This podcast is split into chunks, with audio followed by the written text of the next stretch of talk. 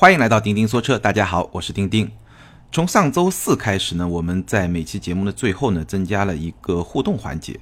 那上周四呢，我回答了一位问题，这位网名叫“嘿老铁”的朋友呢，你赶紧 对吧，把你的姓名、电话和联系方式呢，在喜马拉雅后台呢私信给我，记住要私信给我，不要再写评论了，私信给我，然后呢，我会送你一份小礼品。那周一呢，咱们是一个特约节目。大家也看到了，我在标题里面也写了特约，但特约的节目呢，我觉得大家也可以去听一听，因为关于这个节目我也做过说明，可能它的角度啊会有一些比较特别，但是呢，里面说的话也都是钉钉的真实的想法，大家也可以去听。然后呢，大家也欢迎去踊跃的留言，这个里面的留言呢，我也会精选，包括说，如果你在这个节目下面做一些提问，我也会选出一些有代表性的问题呢，在节目里面进行回答。但比较特别的一点呢，是因为上一期是特约的。节目，所以那期节目的最后呢，没有这么一个互动的环节。那今天呢，咱们会继续这个互动的环节。好，今天咱们要聊的呢是二零一八北美车展。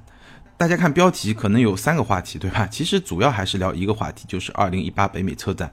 那在这个话题里面呢，顺便我们会延伸出来聊第二个话题，就是大概在去年底，去年十二月比较热门的一个话题——普拉多的分时四驱。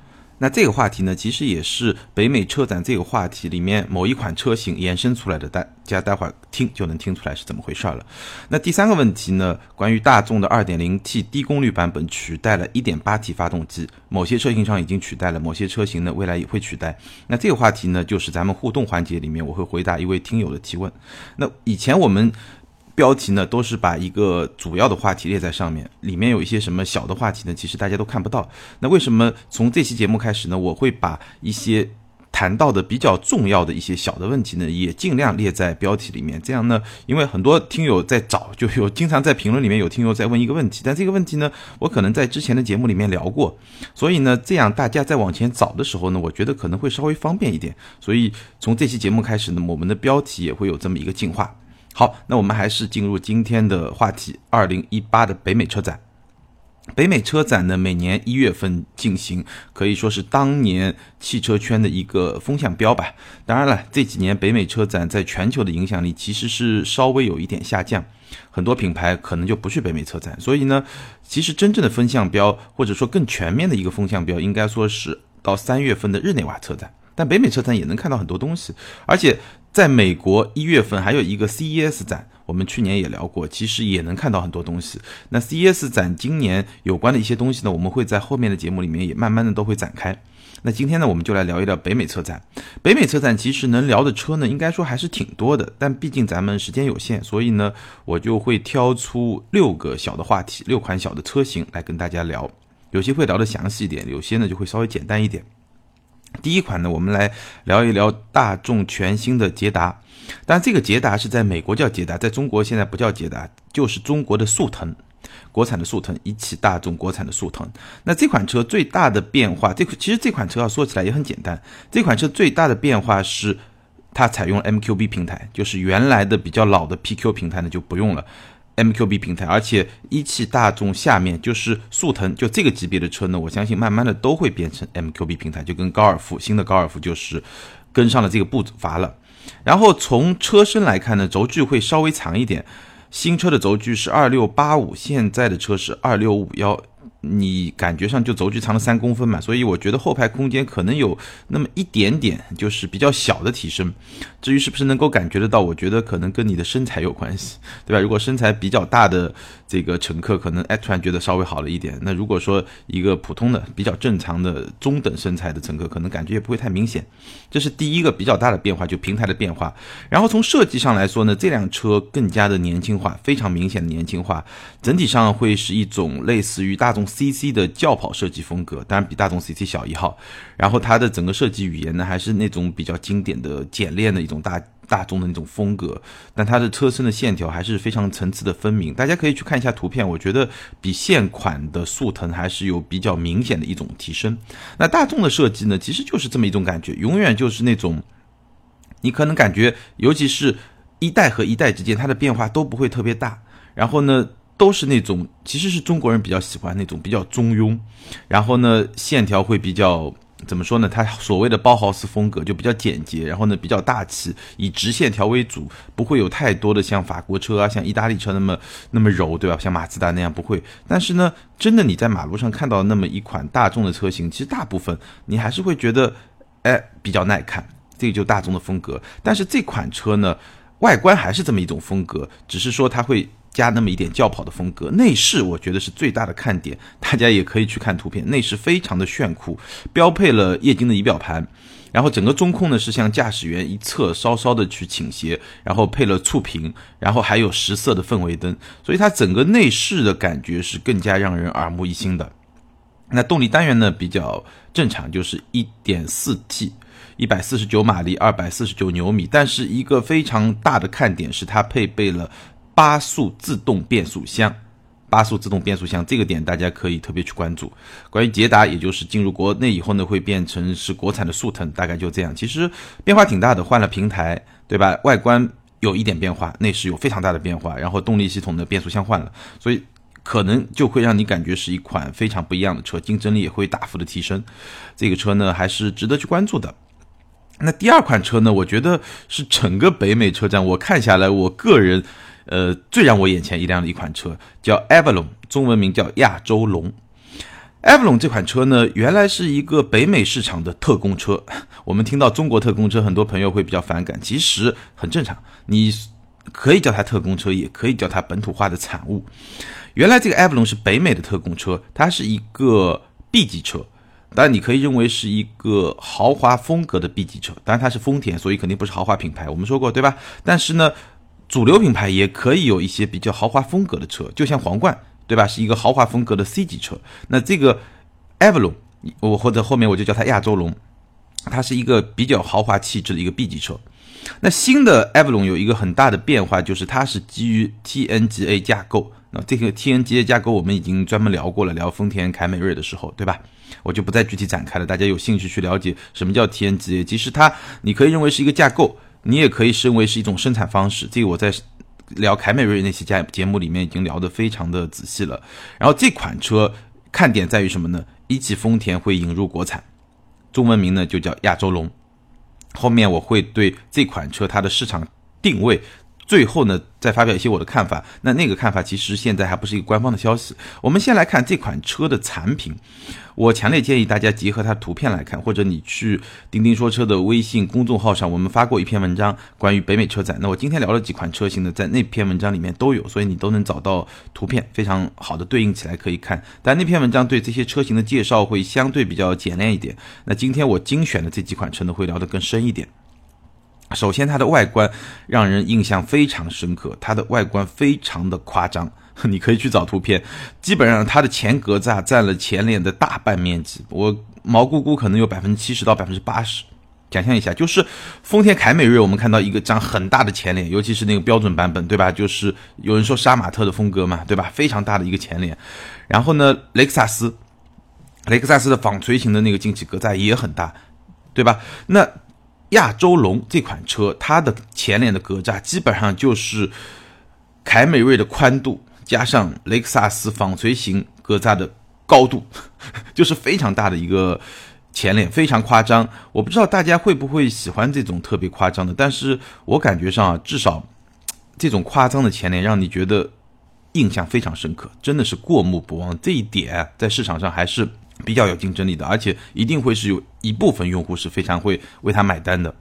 然后它的侧面线条呢，肌肉感十足，加上还有一个贯穿式的尾灯，所以整个车的造型啊，你觉得就像我说凯美瑞的时候，我曾经说过这款凯美瑞非常不丰田，新的亚洲龙也非常不丰田，甚至更加不丰田。然后它还有那刚才我说的普通版本，还有 X S E 和 Touring 的版本。就是其实是一个运动版本了，我估计进入国内可能会跟凯美瑞一样，就变成一个运动版本，它的外观就更加激进了，它有加装了尾翼，加装了双边的四出排气，还有后面的下扰流板，就是一个更加运动的一个造型。然后与这么一种非常不丰田、非常运动，然后大嘴非常大、非常夸张的这么一个外观相匹配的呢是内饰。内饰给人的感觉呢，就是一个我刚才说为什么说它是一个豪华的 B 级车，至少从图片上来看，内饰给人一种非常强烈的豪华感，有一点点就是皇冠曾经的皇冠能够给我们的一种感觉。在它的高配叫 Limited 版本，我中国应该不会这么叫，反正就是一个高配版本上，我们看到的是实木铝制式版。然后座椅和方向盘都是用了打孔的真皮的包裹，质感也很好。然后标配是七英寸的液晶仪表盘，加上九英寸的触控屏。高配车型呢还会装载十英寸的彩色抬头显示。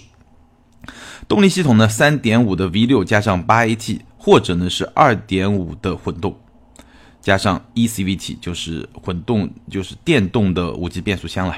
就是两个动力版本都是很高的，三点五 V 六加上二点五的。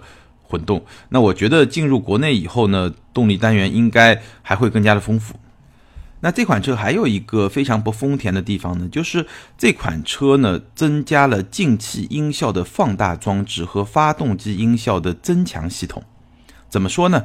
所谓的进气音效放大装置，就是它会把排气管里面，然后通过一个小的通道，把排气管的声音引导进入驾驶舱，这样你。就在驾驶舱里面的驾驶者或者乘客呢，会能够听到这么一种比较运动感觉的这么一种排气的声音。所谓发动机音效增强系统呢，这个就是通过音箱、通过音响系统跟发动机的这个就发动机转速的这么一个匹配，然后把发动机的音效呢能够。哎，让你能够感受到，在车内能够感受到，所以一个是排气，一个是发动机，一个是通过把排气声浪引入驾驶舱，还有一个通过直接通过音响来做来模拟。呃，前面一个呢，当然会比较真实，但后面一个效果怎么样呢？我不知道，因为我在雷克萨斯的 NX 三百 H 就那款车，我曾经我我试那款车的时候是体验过丰田的这么一个系统，感觉不是特别好。什么概念呢？就是我们知道。正常发动机的声音啊，当转速提高的时候，它的频率是会改变的，对吧？它频你能听到，就声音的频率是会滋就越来越尖锐那样，就或者更高亢那么一种感觉。但是呢，雷克萨斯那个虚拟的，就是模拟的音效增强系统呢，你打开以后呢，它当你发动机转速升高的时候，它也会跟着声音发生改变，但是它改变的不是频率，而是音量。所以你感觉就很怪，你知道？你听上去就觉得，哎，声音是越来越响了，但这个响不真实。那我不知道这次丰田会不会做得更好。但是无论如何呢，丰田把这两个装备，哎，带到自己身上，其实你能够感觉到这种做法本来就很不丰田，对吧？因为丰田传统上会让人感觉是，哎，做一个比较安静的车，然后做一个中规中矩的车，一个比较成熟的、比较省心的、比较中用的那种车，对吧？但现在呢，从凯美瑞开始。它的造型啊，包括某些设计的方面，你会发现好像是越来越迎合年轻人的这种口味。所以这个亚洲龙也是这么一种风格。那给我的感觉呢，这款车几个观点啊。首先，这款车外观是非常的霸气，至于喜不喜欢，见仁见智，大家可以去看图片。但内饰呢，从照片上来看，质感真的相当好。然后呢，豪华度呢比凯美瑞又提升了那么半个层级吧，大概可以这么说。所以我的判断，接下来一个猜测啊，不能说一定就对，因为这款车是在一汽丰田国产。那我们知道，广汽丰田现在是在国产凯美瑞，对吧？一汽丰田现在是在国产皇冠。那这款车到一汽丰田国产以后，它怎么来定位呢？锐志已经停产了，对吧？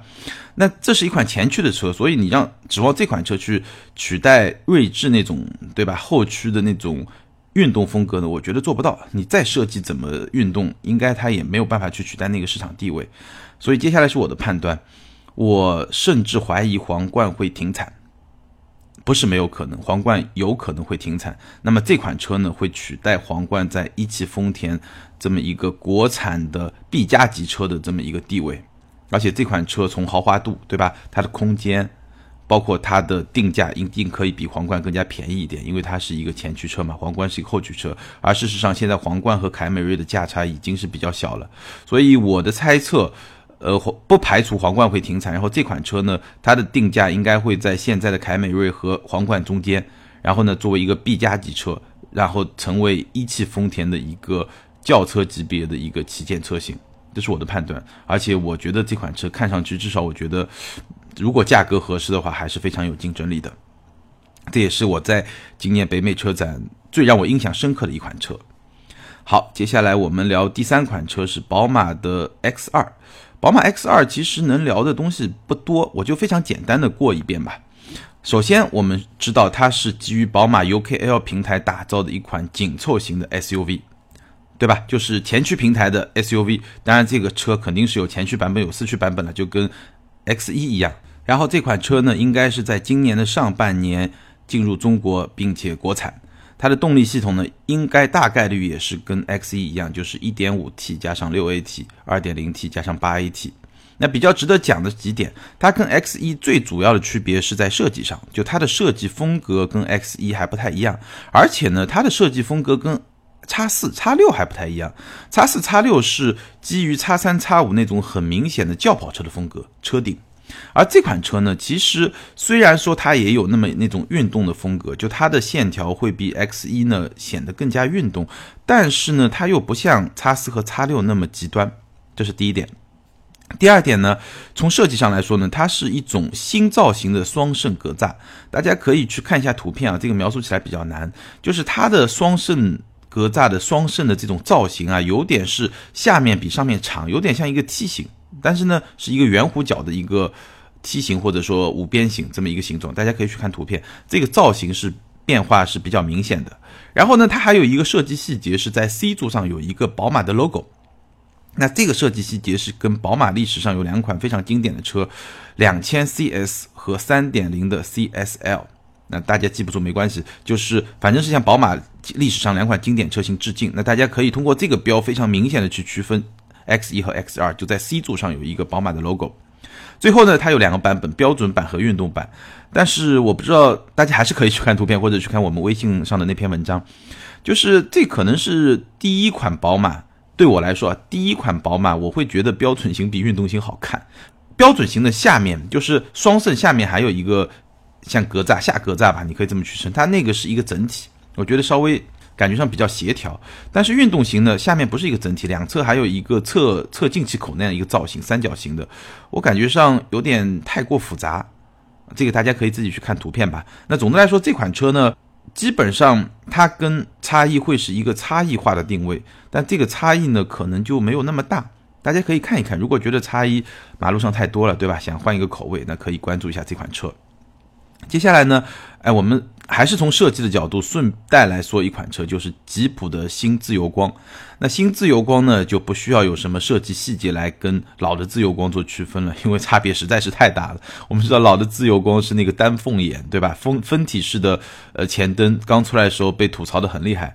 但是呢，也很奇怪，这车卖的还真不错，而且呢，我身边还真的有一些朋友觉得这个车非常的好看，就就就觉得那个细细分的眼睛非常的好看。但是呢，新自由光呢还是改回到了一体式的车灯，所以整个造型呢，呃，有吉普的家族的风格，尤其是老的自由光奠定的那种城市 SUV 的风格，除去前脸啊，就城市 SUV 的那种风格。那同时呢，这个大灯又比较正常了，所以新自由光，我觉得喜欢吉普的朋友。又想要一辆城市 SUV 的朋友，其实可以关注一下它的动力单元呢。除了已经有的2.4、3.6，还会加入一款 2.0T。这款 2.0T 是跟新一代的牧马人同款的 2.0T。我不知道进入国内以后3.6还会不会有啊？也不排除就直接 2.0T，因为中国市场的这个税收的这种情情况决定了大排量其实包括双积分政策，对吧？大排量其实不太适合中国市场。好，接下来我们说第五款车。奔驰的 G，哎，这款车是非常重要的一款车。其实，在北美车展之前，关于这款车的消息应该说已经是非常的多了。那这款车呢，从外观上来看呢，基本上是以延续 G Class 的一个传统的造型的风格为基准，就是还是那种方方正正。还是那么一种感觉，尤其是当你跟发现去比，对吧？新一代的发现其实跟老的发现差别非常大，这个我们当时也聊过。但新一代的 G 呢，跟老一代的 G 呢，在外观风格上，整体上基本上是一致的。当然，它有些细节的变化。呃，最明显的一个细节的变化呢，是日间行车灯。曾经的日间行车灯呢，或者这一代，对吧？上一代它是一个小横条。现在的日间行车灯呢，变成了一个圆环，就是灯外面的一个圆环，很萌，有一点呆萌呆萌的那种风格在里面。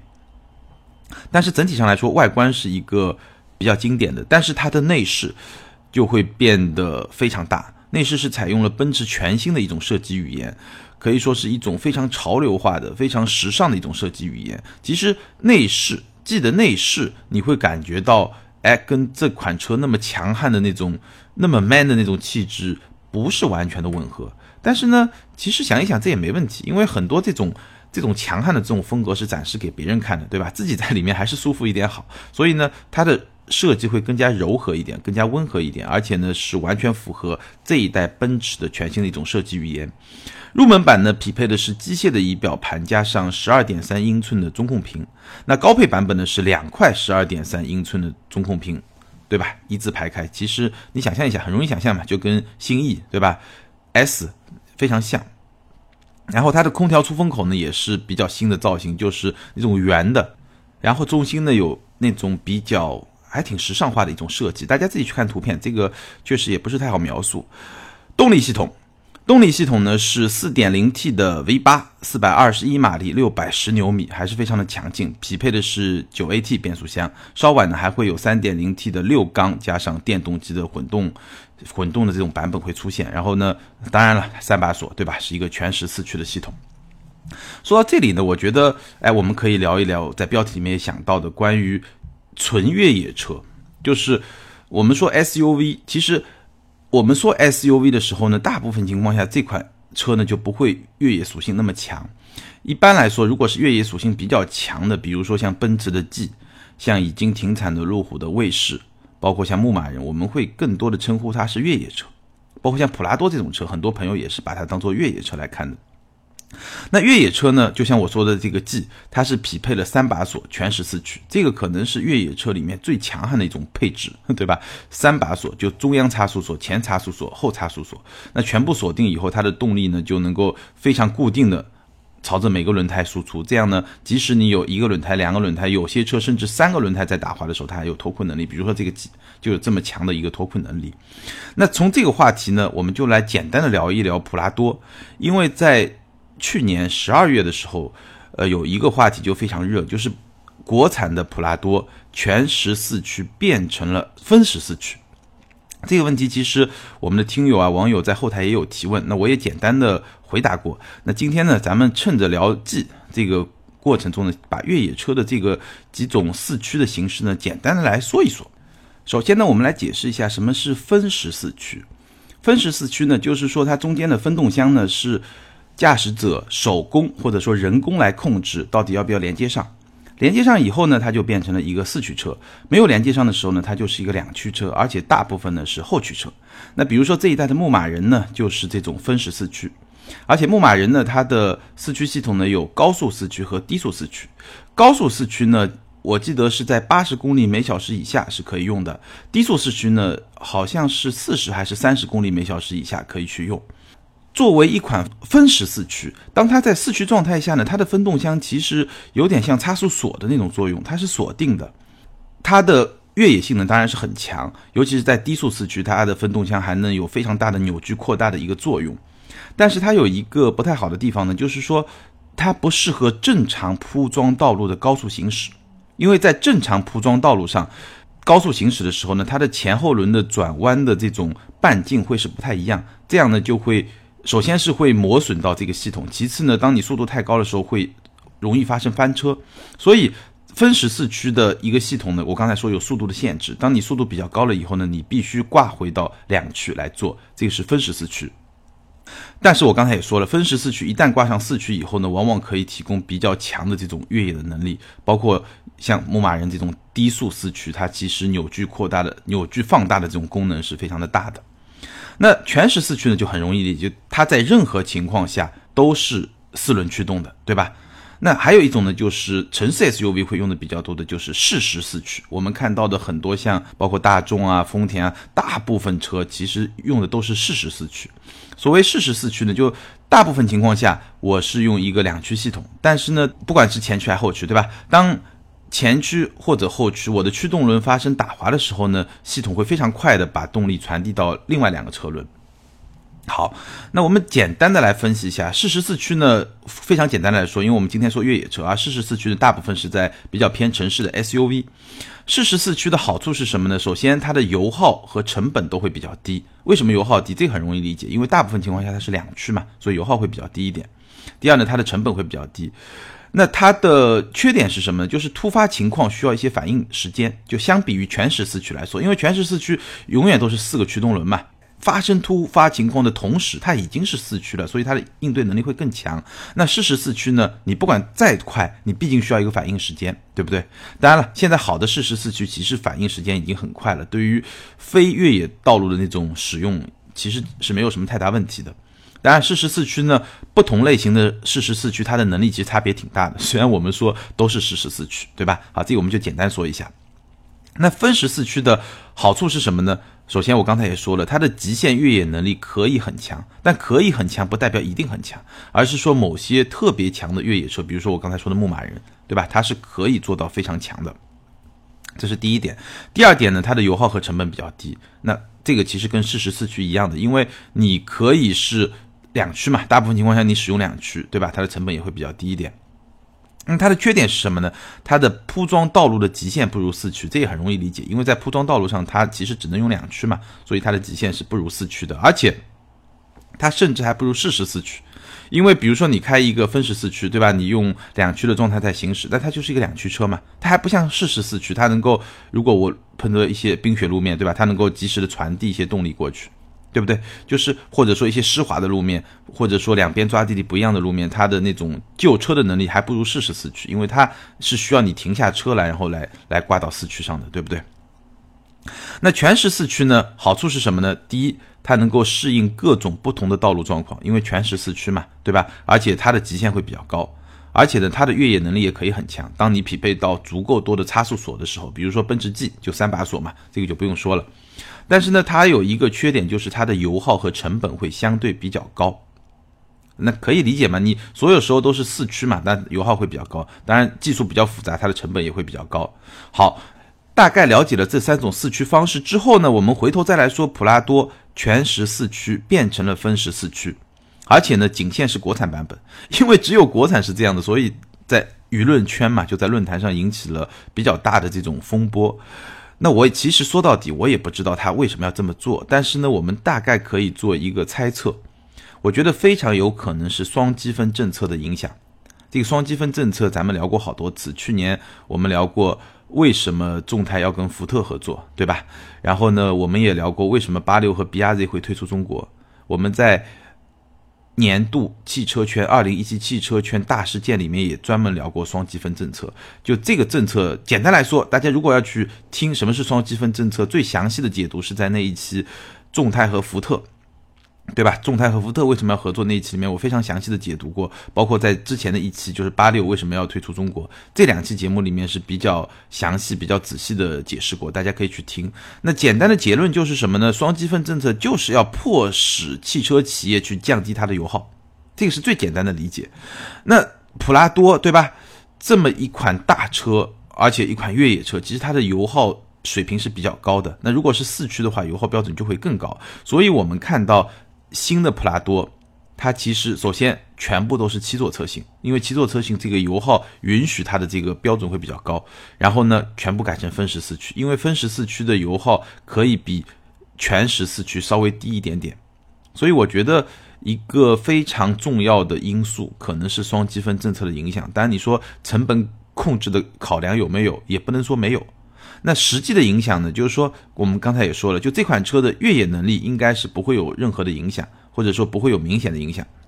但是呢，它在铺装道路上，对吧？当你比较高速行驶的时候，它毕竟变成了一个两驱车，所以它的驾驶极限呢会有所降低，也是有舍有得吧，对吧？你要在中国政策的这个限制之下继续生存，那你必须要付出一些代价，对不对？那我们可以顺便说一说吉普的新一代牧马人。新一代牧马人呢是在去年底的洛杉矶车展发布的。那那款车呢，哎，有一个特别的地方，就是它推出了两个四驱系统。原来我刚才说了，现款牧马人是分时四驱，但是呢，新的牧马人是标配了全时四驱，它叫 Select Track 啊，这个英文大家不用去记啊。但是呢，它也可以选装分时四驱，叫做 Rock Track。Select Track 是全时四驱，Rock Track 是分时四驱。Select 呢就是那个选择那个英英英文单词 Select 少一个 Select 就就 Track 对吧？T R A C Track 这个全时四驱。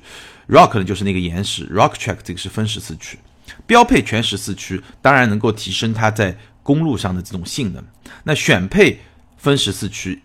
搭配了更大的低速的齿比，也就是能够继续保证更加强悍的这种越野的能力。那这个是吉普新一代牧马人的一个变化。那在这个上面呢，我们也能够看到全时四驱、分时四驱它的一些基础上的一些特点吧。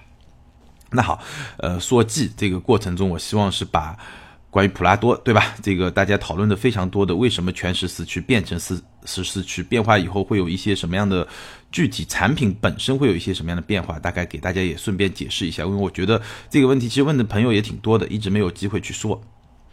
好，最后我们来聊一聊呢，是也非常值得关注，就是 AMG 的五三系列，我们 AMG 对吧？这个今年啊，不对。去年一七年一个非常大的话题就是四三系列，那我最近呢会出一个视频，当然如果这个节目大家听的比较晚的朋友，可能视频已经能够看得到，就关于 GLE 四三 AMG G L E 四三 AMG 那款车呢非常有意思，它只比 GLE 的四百贵了十万块钱，但是它要比 GLE 的六三便宜整整八十六万，哇，很夸张对吧？所以本质上来说呢，四三系列的 AMG 呢。更像是一个普通版本的 AMG 的升级版，相当于是有 AMG 的这个团队来重新做了一个调教，但是它呢本身呢不是一个真正的 AMG，或者说不是一个百分之一百的 AMG。怎么说呢？我打个比方，就相当于比如说，呃，这个餐厅对吧？它是米其林餐厅，那它每一道菜都是那些米其林的新厨他做出来的，但那个餐厅呢是一个米其林的餐厅的。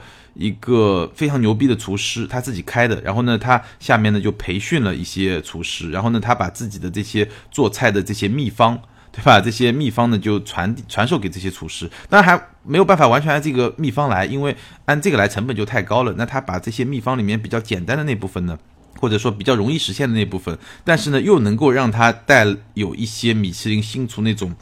感觉的那些东西呢，传授给他的学生或者传授给他手下的厨师，然后做出来的这么一个东西。那最后这个东西就是 M G 四三。那这个产品呢，其实大家可以去看那那期的视频，大概时间也不长。我其实就是在讨论十万块钱，你多花十万块钱，怎么样获得一款和普通版不一样的车？其实它的外观的差别不是很明显，但是呢，它在那种感觉，尤其是在声浪。尤其是在你能够听得到的排气管声浪这个层面的提升，我觉得还是比较明显的，就是还是让您能感觉到跟普通版不太一样。所以这十万块钱值不值呢？大家看了那个视频就知道了。那在北美车展上呢，它又推出了五三系列。那五三和四三又不太一样，五三系列呢是三点零 T 的直列六缸发动机加上一个四十八伏的电动机，就是。在四三的基础上又加了一个电机，而且呢，它的发动机是变成了三点零 T 的直六，对吧？我们知道这个三点零 T 的直六，其实在奔驰的发动机的体系里面是比三点零 T 的 V 六要更高的，它的动力差不多要高出近一百马力，所以是一个更高级的一个发动机。然后又加了一个四十八伏的电动机，但是这个是你可以说是一个比较弱的混合动力吧，整套动力系统四百二十九马力。嗯，当然也是比四三系列这个动力水平是要更提升一点，因为四三系列大部分在四百马力以下，就三百九啊、三百七十几啊这么一个水平，各个不同的车款不一样，所以 MG 继续扩大它的产品阵营，混动系列、五三系列，大家以后可以去看。那么最早推出的五三系列呢，就是 CLS 的五三、E 五三的酷配和 E 五三的敞篷版，然后它匹配的是九 AT 标配四驱系统 Formatic。而且这个四驱系统呢，跟 M 五啊，跟一六三一样，也可以切换为纯后驱。当然，目标可能不太一样，就是在一六三，包括在 M 五上切换成纯后驱的目的是什么？目的是带来更多的驾驶乐趣，更嗨嘛，对吧？玩嘛，漂移啊什么的。但是在这款车上切换成纯后驱的主要的目标目标呢，是降低油耗。那未来呢，当然五三系列会越来越多，比如说奔驰的 S 级也会使用五三系列。好，聊到这儿呢，我们就把北美车展我最关注的几款车型呢都聊了，然后顺便呢也聊了一些别的话题。接下来呢，我们进入互动环节。今天的互动环节呢，丁丁会回答两个问题。第一个问题呢是笑看人生下划线 M D 七这位朋友问的，他的问题是呢，他说丁丁你好，刚听你说捷豹逼格比 B B A 高，那为什么 BBA 是一线豪华品牌，而 XEXF 只是二线豪华品牌呢？他说你把我搞糊涂了。这个问题是那期我专门聊豪华品牌那期节目后面一个问题。那我的想法是这样的：首先呢，逼格高还是逼格低呢？严格来说，它不是一个客观的判断，而是消费者或者说用户心目中的这么一种感觉。那这种感觉呢，我在节目里面也说了，大部分情况下是由这个品牌它的入门车型的价格来决定的。像现在奔驰、宝马、奥迪，因为它产品线特别长嘛，所以它的入门产品的终端实际售价都在二十万以下。你像 A 三，差不多就十五六万，甚至最便宜的地方，上海有过十三四万的 A 三裸车价，就是呃，光是裸车最低配的那个价格。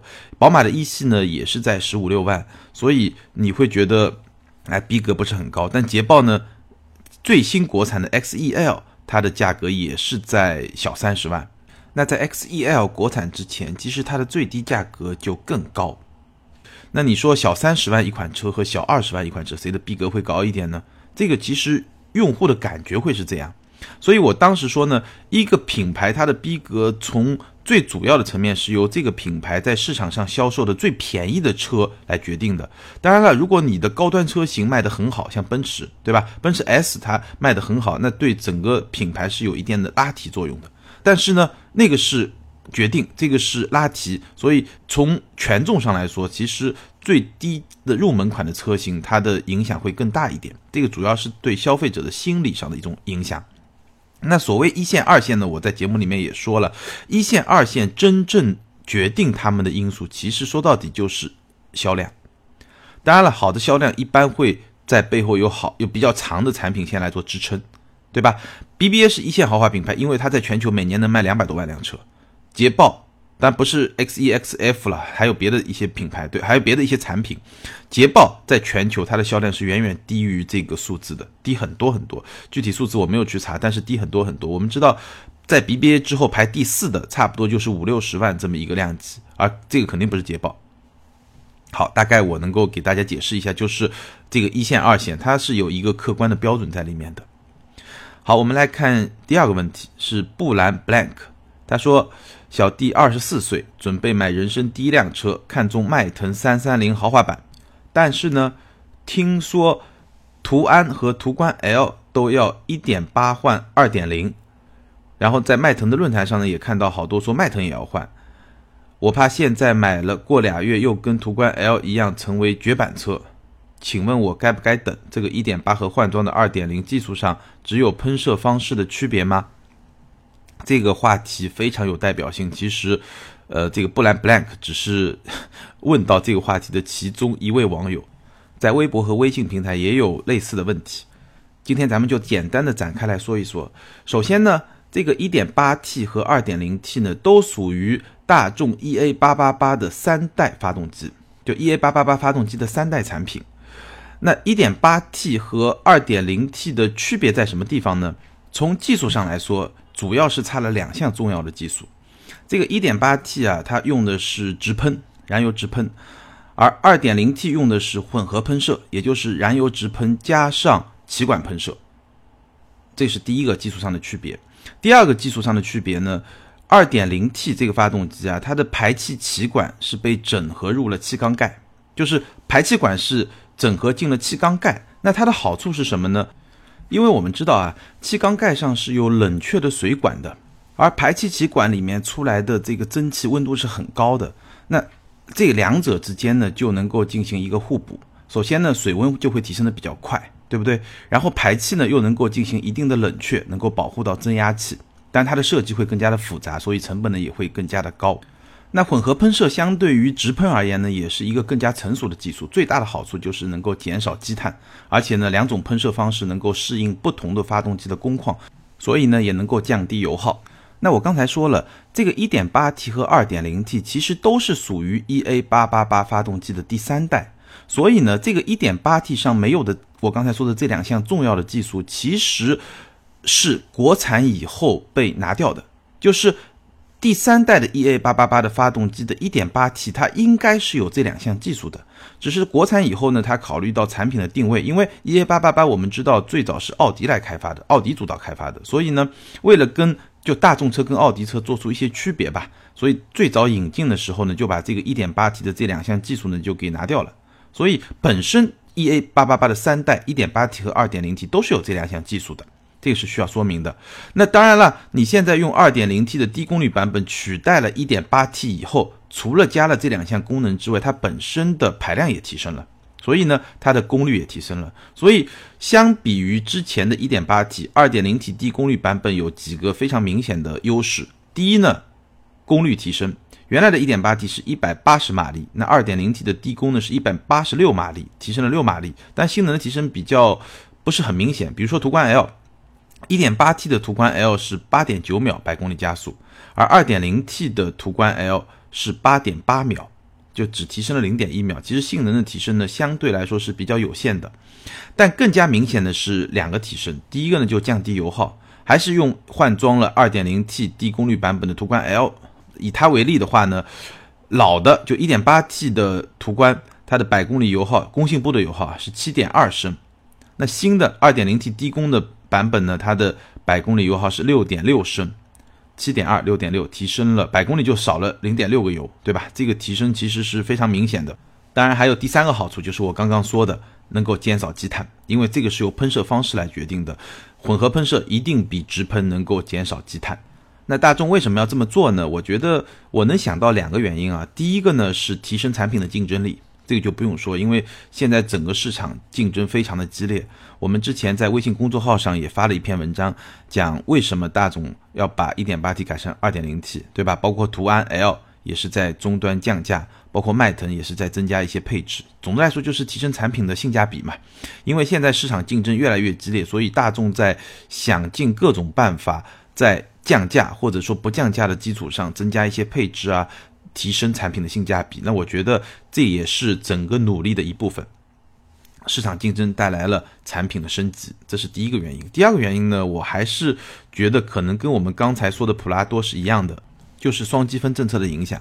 越来越多的车企需要去搭载燃油效率、燃油经济性更高的发动机和动力单元，来满足这个双积分政策的要求。那现在来看，已经改用 2.0T，我看了一下，有途观 L。包括有斯柯达的柯迪亚克，还没有改用的呢，是有迈腾、帕萨特、途安 L 和零度。那最后回答这个朋友的疑问，我的建议很明确：如果说你现在看中的这款车它还没有换 2.0T 的低功，那我建议你等一等。就是这个 2.0T 的低功率版本比 1.8T 的发动机，它无论是在性能，还是你未来的使用成本，还是它的技术含量，这些方面都是有明显的提升的。而且从途观 L 这个角度，这个案例中我们可以看到，换装发动机以后，它的价格很有可能就不会变。当然，你说终端折扣因此减少了一点，这个是有可能的。但是呢，我觉得如果说，因为这个，对吧？你终端的折扣少了那么两三千块钱，我觉得是值的，可以等一等。好，今天咱们的听友互动呢，就进行到这里面。两位听友笑看人生下划线 M D 七和波兰 Blank，请把你们的联系方式，包括姓名、电话和地址呢，在喜马拉雅的后台呢私信给我。包括上一期还没有私信给我的嘿老铁，也把你的名字、联系电话、联系地址呢私信给我，我会给你们寄一份小礼品。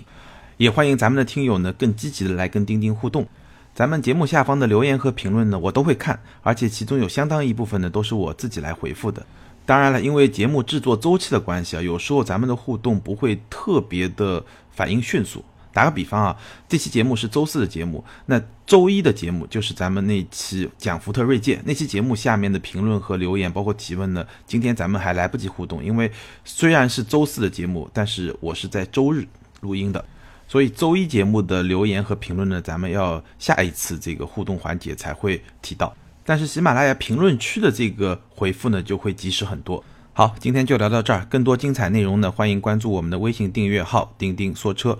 如果你想加入我们的微信群呢，可以加“钉钉小马家”全拼“钉钉小马家”的个人微信号，他就可以把你拉到我们的群里面了。